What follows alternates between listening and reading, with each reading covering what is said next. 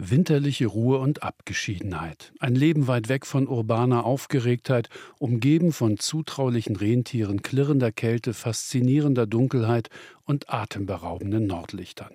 Das ist der Norden Norwegens im Winter. Damit hallo und herzlich willkommen zu Unterwegs. Mein Name ist Nikolaus Hillmann.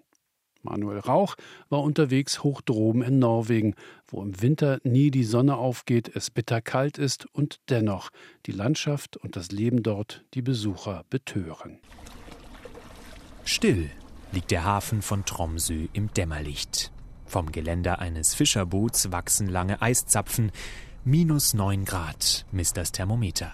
Es ist 11 Uhr an diesem Vormittag Anfang Januar und doch könnte man den Eindruck bekommen, die Stadt erwacht gerade erst. Tromsø liegt knapp 350 Kilometer nördlich des Polarkreises. Bis zum Nordkap sind es zwar noch mehr als 600 Kilometer Richtung Norden, in der Polarnacht sind wir trotzdem schon angekommen. 50 Tage lang geht die Sonne in Tromsø nicht auf, zwischen Ende November und Mitte Januar. Die totale Dunkelheit herrscht aber nicht, es dämmert immerhin mehrere Stunden lang. Durch die Innenstadt stapfen Einheimische und Touristen dick eingepackt in Schneehosen und Winterstiefeln. Am Hafen treten ein paar Mutige in Badehose auf den Steg. Nachdem sie sich gerade in der Sauna aufgewärmt haben, geht's jetzt ins eiskalte Wasser. Winterbaden im Hafen von Tromsø. Wassertemperatur knapp 5 Grad. Sehr kalt, aber toll. Wenn du einmal drin warst, musst du noch mal rein. Es ist ein Schock. Du spürst erst mal gar nichts für ein, zwei Sekunden. Eiskalt, aber schön. Wir kommen aus Australien. Da haben wir das Gegenteil. 35 Grad. Von der Badestelle aus haben die Eisschwimmer einen direkten Blick auf das Wahrzeichen von Tromsø. Die Eismeerkathedrale. Auf der anderen Seite des Tromsøsunds. Seit 1965 steht sie dort drüben, auf der Festlandseite der Stadt, die über eine Brücke mit der Insel verbunden ist, auf der das Stadtzentrum liegt. Wie Eisschollen ragen die elf massiven Betonplatten der Kirche spitz Richtung Himmel. Gleich nebenan führt eine Seilbahn auf Tromsøs Hausberg, den Sturstein. Von dem gut 400 Meter hohen Gipfel hat man einen beeindruckenden Blick auf die Stadt. Gerade wenn gegen 14 Uhr der Himmel dunkel wird und Tromsø mit seinen Lichtern der Polarnacht trotzt. Eine Insel, umgeben von Fjorden und Bergen. Rund 78.000 Menschen wohnen hier. Die Stadt hat nicht nur einen der größten Häfen Norwegens, sondern auch die nördlichste Uni der Welt. Und lockt jedes Jahr tausende Touristen an. Auch und gerade im Winter, wegen der Nordlichter.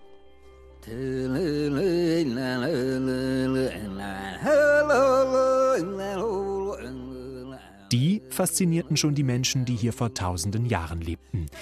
Sami, die Ureinwohner im Norden Europas. Um die 100.000 von ihnen leben bis heute in den nördlichen Teilen von Norwegen, Schweden, Finnland und Russland. Die Rentierhaltung ist die traditionelle Lebensgrundlage des indigenen Volks. Und auch wenn die allermeisten von ihnen heutzutage alltäglicheren Jobs nachgehen, gehören bis heute alle Rentiere in Norwegen samischen Familien. Niemand anders darf Rentiere halten. So steht es im Gesetz. Ein paar Kilometer außerhalb von Tromsø hat Juan Isak Thüri Oskal sein Camp aufgeschlagen. Zusammen mit rund 300 Rentieren empfängt er uns auf einem weiten, schneebedeckten Feld. Einige der Rentiere kommen erstaunlich nah und schnuppern an uns. Sie haben unterschiedliche Persönlichkeiten. Sie können es hier sehen. Das hier ist sehr an Leute gewöhnt und das da hinten, das ist ein bisschen schüchtern. Es gibt Rentiere, die fast aus deiner Hand fressen und es gibt andere, die lieber für sich sind. Von Frühjahr bis Herbst sind die Rentiere in den Bergen unterwegs. Auf dem abgezäunten Gelände überwintern sie nur, wegen des Klimawandels. Noch vor 25 Jahren war es nicht nötig, die Rentiere zu füttern. Sie fanden ihr Fressen selbst. Rentiere müssen ihr Fressen unter dem Schnee finden. Inzwischen sehen wir aber auch im Norden, dass die Winter wärmer werden. Nächste Woche zum Beispiel soll es regnen, mehrere Tage lang. Und das ist nicht gut für die Rentiere. Denn wenn es danach wieder kalt wird, gefriert das Wasser und es gibt Eis im Boden. Das bedeutet für die Rentiere Schwierigkeiten bei der Nahrungssuche. Trouble to get the food. Mit ihren Hufen kommen sie nicht durch das harte Eis, um Flechten oder Moos zu finden. if it's getting tougher conditions up in the mountains, they come here themselves. Wenn die Bedingungen rauer werden oben in den Bergen, kommen sie von selbst hierher. Etwa die Hälfte dieser Rentierherde kommt von alleine. Sie wissen, dass sie hier Fressen bekommen. Den Rest hole ich dann. Ich gehe in die Berge und treibe sie zurück. Rentiere wissen genau, wo sie hingehen. Sie haben ihre Wege. Wie viele von ihnen Johann tatsächlich besitzt, das ist ein Geheimnis. Nach der samischen Tradition erzählst du niemandem, wie viele Rentiere du hast. Das wäre das gleiche, wie wenn ich dich fragen würde, wie viel Geld du hast. Die Rentiere sind unser Stolz. Schließlich liefern sie Fleisch, Leder und Fell und damit das Einkommen der Rentierhalter. Seit 2016 lässt Johann auch Gäste aufs Gelände.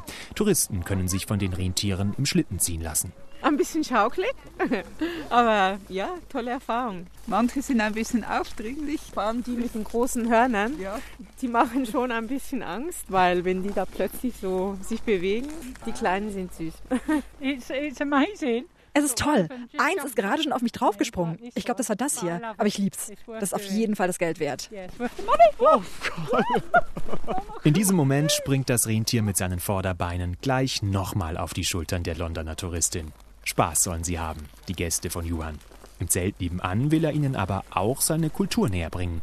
Dann zieht er seine blau-rote Tracht an und erzählt zum Beispiel etwas über die samischen Sprachen, von denen es noch an die zehn verschiedenen Varianten gibt. Boazu uh, means reindeer. Gihtu, thank you. Um die Sprachen und die gesetzlich zugesicherte Stellung der Sami zu wahren, haben die Indigenen seit den 80er Jahren ein eigenes Parlament das in Karasjok im Nordosten von Norwegen tagt. Denn immer wieder gibt es Streit zwischen den Sami und der norwegischen Regierung, wenn die etwa Windkraftparks in das Gebiet der Sami baut, wie zuletzt in der Nähe von Trondheim. Wir blicken auf unterschiedliche Art und Weise auf das Leben. Für uns ist die Natur so wichtig. Das ist für uns die Zukunft. Ich verstehe, dass die Städte wachsen und wachsen müssen. Aber ich hoffe, dass sie nicht so viel in die Natur bauen. Denn die ist für die Samen heilig. Die Rentiere sind mein Leben. Ich lebe jeden Tag für sie und dafür, dass es ihnen gut geht. And uh, if I'm missing reindeers up in the mountains, then I'm, I'm a bit stressed. Und wenn Rentiere vermisst werden, oben in den Bergen, dann werde ich unruhig. Das bewegt mich. Wo könnten sie sein? Was ist passiert? Das haben die Sami immer so gemacht. Wir beschäftigen uns mit den Rentieren, geben auf sie Acht. Die Rentiere geben uns dafür Essen und Kleidung. Bis April bleiben sie noch in ihrem Winterquartier. Dann geht's zurück in die Wildnis. Die Fahrt Richtung Norden führt auch uns weiter ein Stück in die Wildnis, durchs nordnorwegische Winterwunderland, vorbei an Fjorden. Links und rechts erheben sich schneebedeckte Berge. Immer wieder überqueren Rentiere die Straße. Je weiter nördlich die uns bringt, desto karger wird die Landschaft. Bäume wachsen hier oben nicht mehr. Und die Tage werden noch kürzer. Rund um die Mittagszeit herrscht gerade mal noch drei Stunden Dämmerung. Ein ganz besonderes Licht. Am Horizont leuchtet ein sanft oranger, manchmal rosa Streifen. Im Kontrast zum ansonsten so eisig graublauen Himmel und dem dunklen Wasser der Fjorde. Als könnte die Sonne gleich über den Horizont treten. Um halb zwei am Nachmittag versinkt die Landschaft aber schon wieder in dunkler Nacht bei minus 20 Grad. In einem recht verlassenen Touristencenter am Olderfjord steht Sini Lappalainen an der Kasse. Die Finnin lebt und arbeitet hier seit drei Jahren. Uh, Mir gefällt es. Wir haben tolle Winteraktivitäten. Man kann Skifahren oder Eisfischen, aber es ist sehr dunkel. Ich vermisse die Sonne. Drei Wochen noch, dann sehen wir sie wieder. In dieser Jahreszeit ist nicht so viel los wie im Sommer, aber es kommen schon einige Gruppen und Touristen aus Asien, die die Nordlichter sehen wollen. Die sehen wir hier nämlich sehr oft. Ich würde sagen, wenn der Himmel klar ist, etwa dreimal pro Woche, wenn man Glück hat. Und tatsächlich haben wir Glück. Über dem Fjord ist ein leichtes Glimmen zu erkennen. Erst schwach wie eine Schleierwolke und dann immer intensiver. Etwa 100 Kilometer über uns treffen elektrisch geladene Sonnenpartikel auf das Magnetfeld der Erde und bringen Luftmoleküle zum Leuchten. Vom Boden aus sehen wir sie als Polarlichter am Himmel, Aurora borealis.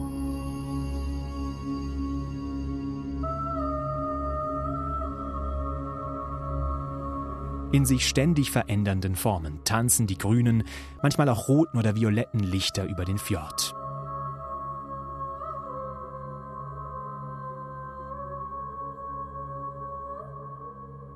Und so lautlos wie sie gekommen sind, sind sie auch wieder verschwunden. 50 Kilometer vor dem Nordkap führt die Straße mehr als 200 Meter unter den Meeresspiegel. Der knapp sieben Kilometer lange Nordkap-Tunnel verbindet das Festland mit der Insel Margaröja, die auf dem 71. Breitengrad im Nordpolarmeer liegt. Um die 3000 Menschen leben auf der Insel, die meisten von ihnen in Honningsvåg, der nördlichsten Stadt Europas. Bunte, eingeschneite Holzhäuser liegen an einem Hang entlang einer Bucht. Nur wenige Menschen sind auf den Straßen unterwegs. Norges Sommerbü steht auf einem Schild. Norwegens Sommerstadt. Den Titel hat Honningsvåg 2006 bei einer Wahl gewonnen. An diesem frostigen Januartag wirkt er fast schon zynisch. Dass sich das zweieinhalbtausend Einwohner-Nest überhaupt Stadt nennen darf, geht auf das Jahr 1996 zurück, als Honningsvåg den Stadtstatus bekam. Zum Missfallen von Hammerfest das bis dahin als nördlichste Stadt Europas galt. Das Leben spielt in Honningsvåg vor allem am Hafen. Dank des Golfstroms ist das Nordmeer hier immer eisfrei. Gute Voraussetzungen, denn die Einwohnerinnen und Einwohner leben hauptsächlich von der Fischerei und vom Tourismus. Im Sommer legen Tag für Tag Kreuzfahrtschiffe an. Fast 300.000 Touristen kommen jedes Jahr, um von hier aus die letzten 30 Kilometer zum Nordkap zu fahren. Jetzt im Winter verirren sich kaum noch Gäste auf die Insel. Die wenigen kommen meist mit einem der Hurtigroutenschiffe, die zweimal am Tag in Honningsvåg anlegen. Seit Ende des 19. Jahrhunderts verbindet die Hurtigruten, norwegisch für die schnelle Route, den Norden mit dem Süden des Landes, die gesamte norwegische Küste entlang. Einst transportierten die Schiffe Post, heute in erster Linie Touristen. Noch immer nennen die Norweger die Verbindung ganz offiziell Riksvei Nummer N, Staatsstraße Nummer 1. So auch Jürgen Noack. Er steht am Hafen und schaut auf das einfahrende Schiff. Das ist natürlich eine sehr spannende Fahrt, weil es ja im Gegensatz zu Kreuzfahrtschiffen was ganz anderes ist. Du läufst verschiedene Häfen an und da ist immer was los, während die Kreuzfahrtschiffe haben ja nur drei, vier Anlaufpunkte. Jürgen trägt einen Norweger Pulli und eine graue Jacke, auf der Guide steht. Ab und zu hilft der 73-Jährige noch aus und fährt mit den ankommenden Hurtigruten-Passagieren im Bus hoch zum Nordkap.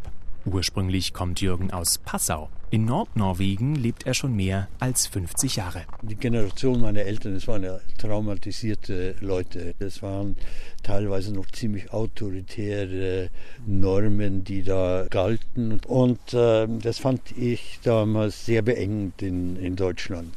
Und als ich hier hochkam, war das ganz anders. Ich meine, die Leute waren schon auch konservativ hier, aber die haben dich in Ruhe gelassen. Anfang der 70er, als Jürgen ankam, war auf der Insel noch deutlich mehr los als heute, erinnert er sich. Nachdem Honningsvåg natürlich äh, der nördlichste Hafen äh, ist, bevor man ins Eismeer oder in die Barnetssee fährt, war das auch der letzte Hafen, den zum Beispiel die Schleppnetzfischer äh, gehabt haben. Und äh, jeden Tag waren da ausländische Boote im Hafen von Honningsvåg. Also aus England, aus Frankreich, Spanien, die dann für einen oder zwei Tage in den Hafen kamen, um zum Beispiel zum Zahnarzt äh, zu gehen. Es war so eine sehr internationale Stimmung äh, hier in Honningsvåg. Heute sind die Boote größer und technisch besser ausgerüstet. Einen Zwischenstopp müssen die Fischer nicht mehr einlegen. Trotzdem gibt es noch immer mehr als 30 verschiedene Nationalitäten auf der Insel. Zuerst arbeitete Jürgen in der Fischerei, später als Lehrer, Rektor und Hausmeister an einer Schule. Irgendwann wurde ihm selbst Honningsvåg zu lebhaft, wie er sagt, und er zog noch weiter aufs Land, ein paar Kilometer Richtung Norden. Auf dem Weg zum Nordkap zweigt eine unscheinbare Straße ab, nach Kamøyvær, ein kleines Fischerdorf, das versteckt hinter Hügeln an einem Fjord liegt. Neben Jürgen leben noch etwa 70 Menschen hier. Ein Haus sticht dabei besonders ins Auge. The Gallery steht auf der gelben Fassade. Es ist das Reich von Eva Schmutterer, Jürgens Frau. Sie betreibt hier ihre eigene Galerie. Hallo. Komm rein, komm Dankeschön. Ein heller Verkaufsraum, vollgehängt und gestellt mit bunten Landschaftsbildern. Hier haben wir angefangen mit einem alten Wohnhaus, wo wir die Wände rausgerissen haben. Alle Leute gesagt haben, ihr seid doch verrückt. Auch Eva kommt ursprünglich aus Bayern. 1997 zog sie der Liebe wegen ans Ende Europas. Ich weiß noch, als ich dann das erste Mal hierher kam, damals mussten wir noch mit der Fähre rüberfahren, da gab es noch keinen Tunnel. Und dann kamen wir hier so an und schon die Fahrt hierher. Ich mir dachte, oh mein Gott, ist das schön. Es war so schön. Und es ist nach wie vor so, jetzt nach diesen vielen, vielen Jahren. Es ist so eine karge, eigenständige Landschaft. Jeden Tag sind die Lichtverhältnisse anders. Und dann im Herbst, wenn das Licht jeden Tag 20 Minuten weniger wird, wie sich das täglich verändert. Eva verliebte sich auch in die Insel. Doch die damals 47-jährige, bis dahin Sozialpädagogin in Nürnberg, musste sich erstmal ein neues Leben aufbauen.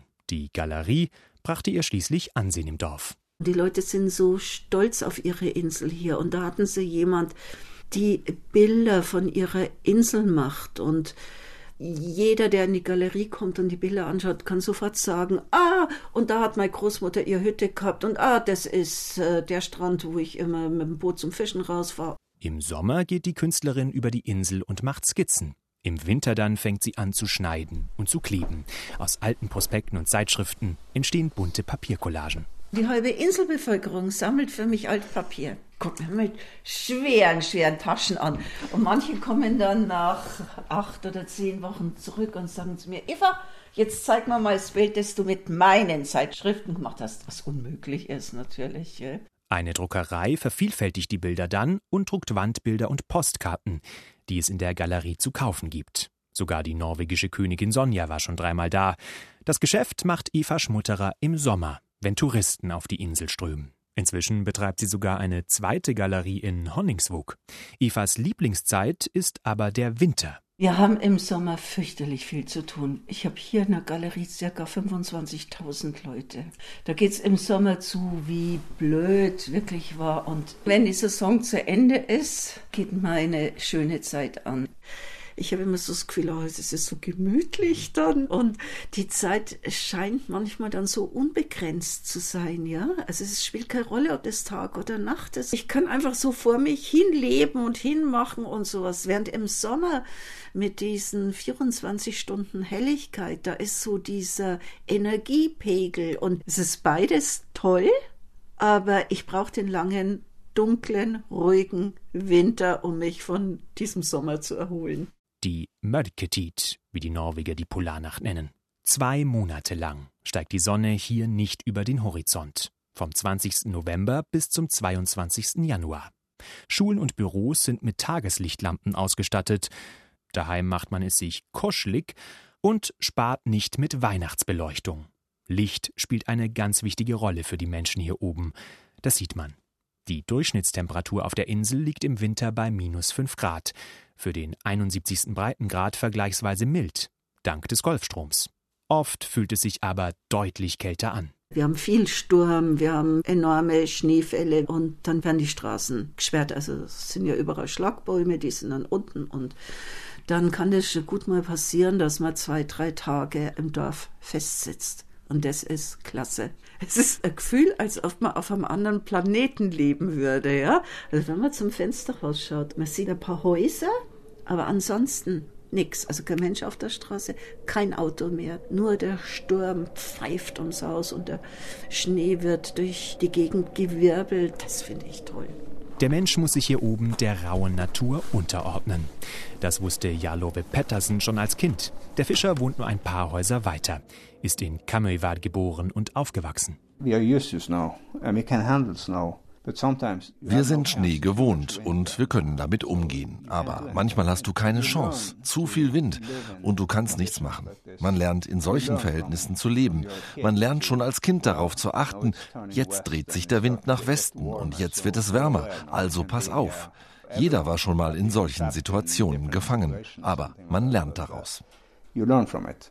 Ja, Love sitzt in seinem Sessel im Wohnzimmer neben dem brennenden Schwedenofen. Nach dem Zweiten Weltkrieg, als das Dorf komplett zerstört war, hatte sein Großvater hier das erste Haus wieder aufgebaut. In dem wohnt Jarl Owe bis heute. Mehr als 40 Jahre lang hat er in der Fischerei gearbeitet. Ich habe als Fischer angefangen, da war ich 15.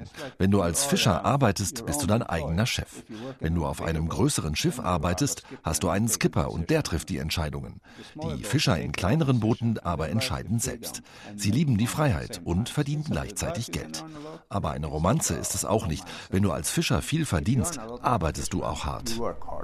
Die Küstenfischer liefern ihren Dorsch, Seelachs oder Schellfisch Tag für Tag in den örtlichen Fabriken ab, von wo er dann in die ganze Welt exportiert wird. Wie viel die Fischer fangen dürfen, gibt die Regierung jährlich mit einer Quote vor, im Sinne der Nachhaltigkeit. Denn schon einmal war die Küstenfischerei fast am Ende. Mitte der 80er Jahre herrschte die sogenannte Dorschkrise. Die Dorschbestände waren zusammengebrochen, Norwegen verhängte ein Fischereiverbot und später strenge Fangquoten. Viele Fischer zogen weg. Die Einwohnerzahl der Insel halbierte sich. Inzwischen haben sich die Fischbestände erholt. Die Fischerei nie so ganz.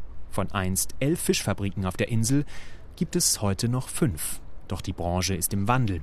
In den vergangenen Jahren ist die rote Königskrabbe zum begehrten Fang geworden. Eine Riesenkrabbe mit einer Beinspannweite von bis zu zwei Metern. Auf dem Weltmarkt wird sie gut gehandelt. Auch deshalb ist der Beruf bei jungen Leuten wieder beliebter geworden. Jalove Pettersen jedenfalls ist überzeugt, die Küstenfischerei hat Zukunft. Der ganze Ort hier am Nordkap, der Dorsch, ist der einzige Grund, warum hier überhaupt Menschen leben.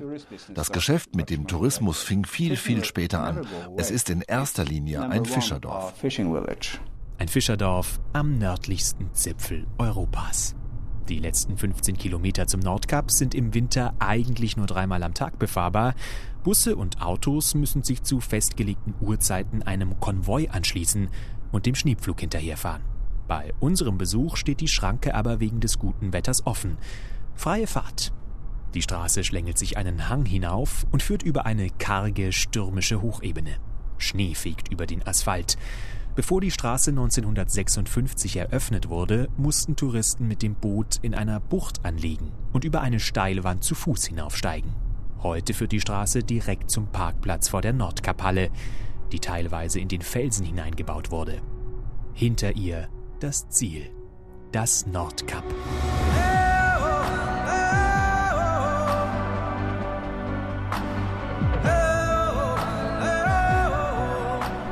307 Meter ragt das Felsplateau steil aus dem Nordpolarmeer. Ein eiskalter Wind peitscht über die Klippe. An der berühmten Weltkugelskulptur machen Touristen Fotos. Über Jahrhunderte zog der Felsen Reisende, Entdecker und Gelehrte aus aller Welt an. Zum ersten Mal passierte im 16. Jahrhundert ein englisches Schiff den Felsen. Captain Richard Chancellor berechnete seine Position und taufte ihn auf den Namen North Cape. Gut 100 Jahre später kam auch schon der erste Tourist, Francesco Negri, ein italienischer Pfarrer.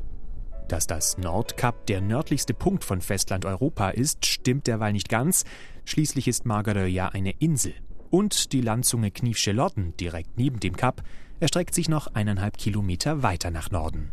Doch das Nordkap ist einfach markanter und für viele ein Sehnsuchtsort. Traumhaft. Ich kann es gar nicht wirklich beschreiben. Es ist einfach diese Lichtatmosphäre, diese Stimmung hier, dass es nicht wirklich richtig hell wird, sondern diese Sonnenaufgang, Sonnenuntergangsstimmung, dieses Orange immer und irgendwie so surreal. Die Landschaft, der Schnee, das offene, weite Land. Ich fühle mich sehr nah am Ende der Welt. Das ist etwas Monumentales. Sehr cool, bei diesen kalten Temperaturen hier zu sein und so viel Schnee. Man macht es wahrscheinlich nur einmal im Leben, vor allem im Winter. Ich glaube, das müssen wir erstmal sacken lassen. Am Abend, wenn die meisten Touristen weg sind, kann man hier schon mal ganz alleine stehen. In tiefer Polarnacht, mit Blick aufs Eismeer. Immer geradeaus Richtung Norden. Nur noch 2100 Kilometer bis zum Nordpol. Manuel Rauch war unterwegs in der winterlichen Landschaft Nordnorwegens. Falls Sie etwas verpasst haben sollten oder noch einmal nachhören möchten, alle Unterwegssendungen sind in der ARD Audiothek zu finden. Vielen Dank fürs Zuhören. Ich bin Nikolaus Hillmann. Machen Sie es gut und bis zum nächsten Mal. RBB 24 Inforadio vom Rundfunk Berlin-Brandenburg.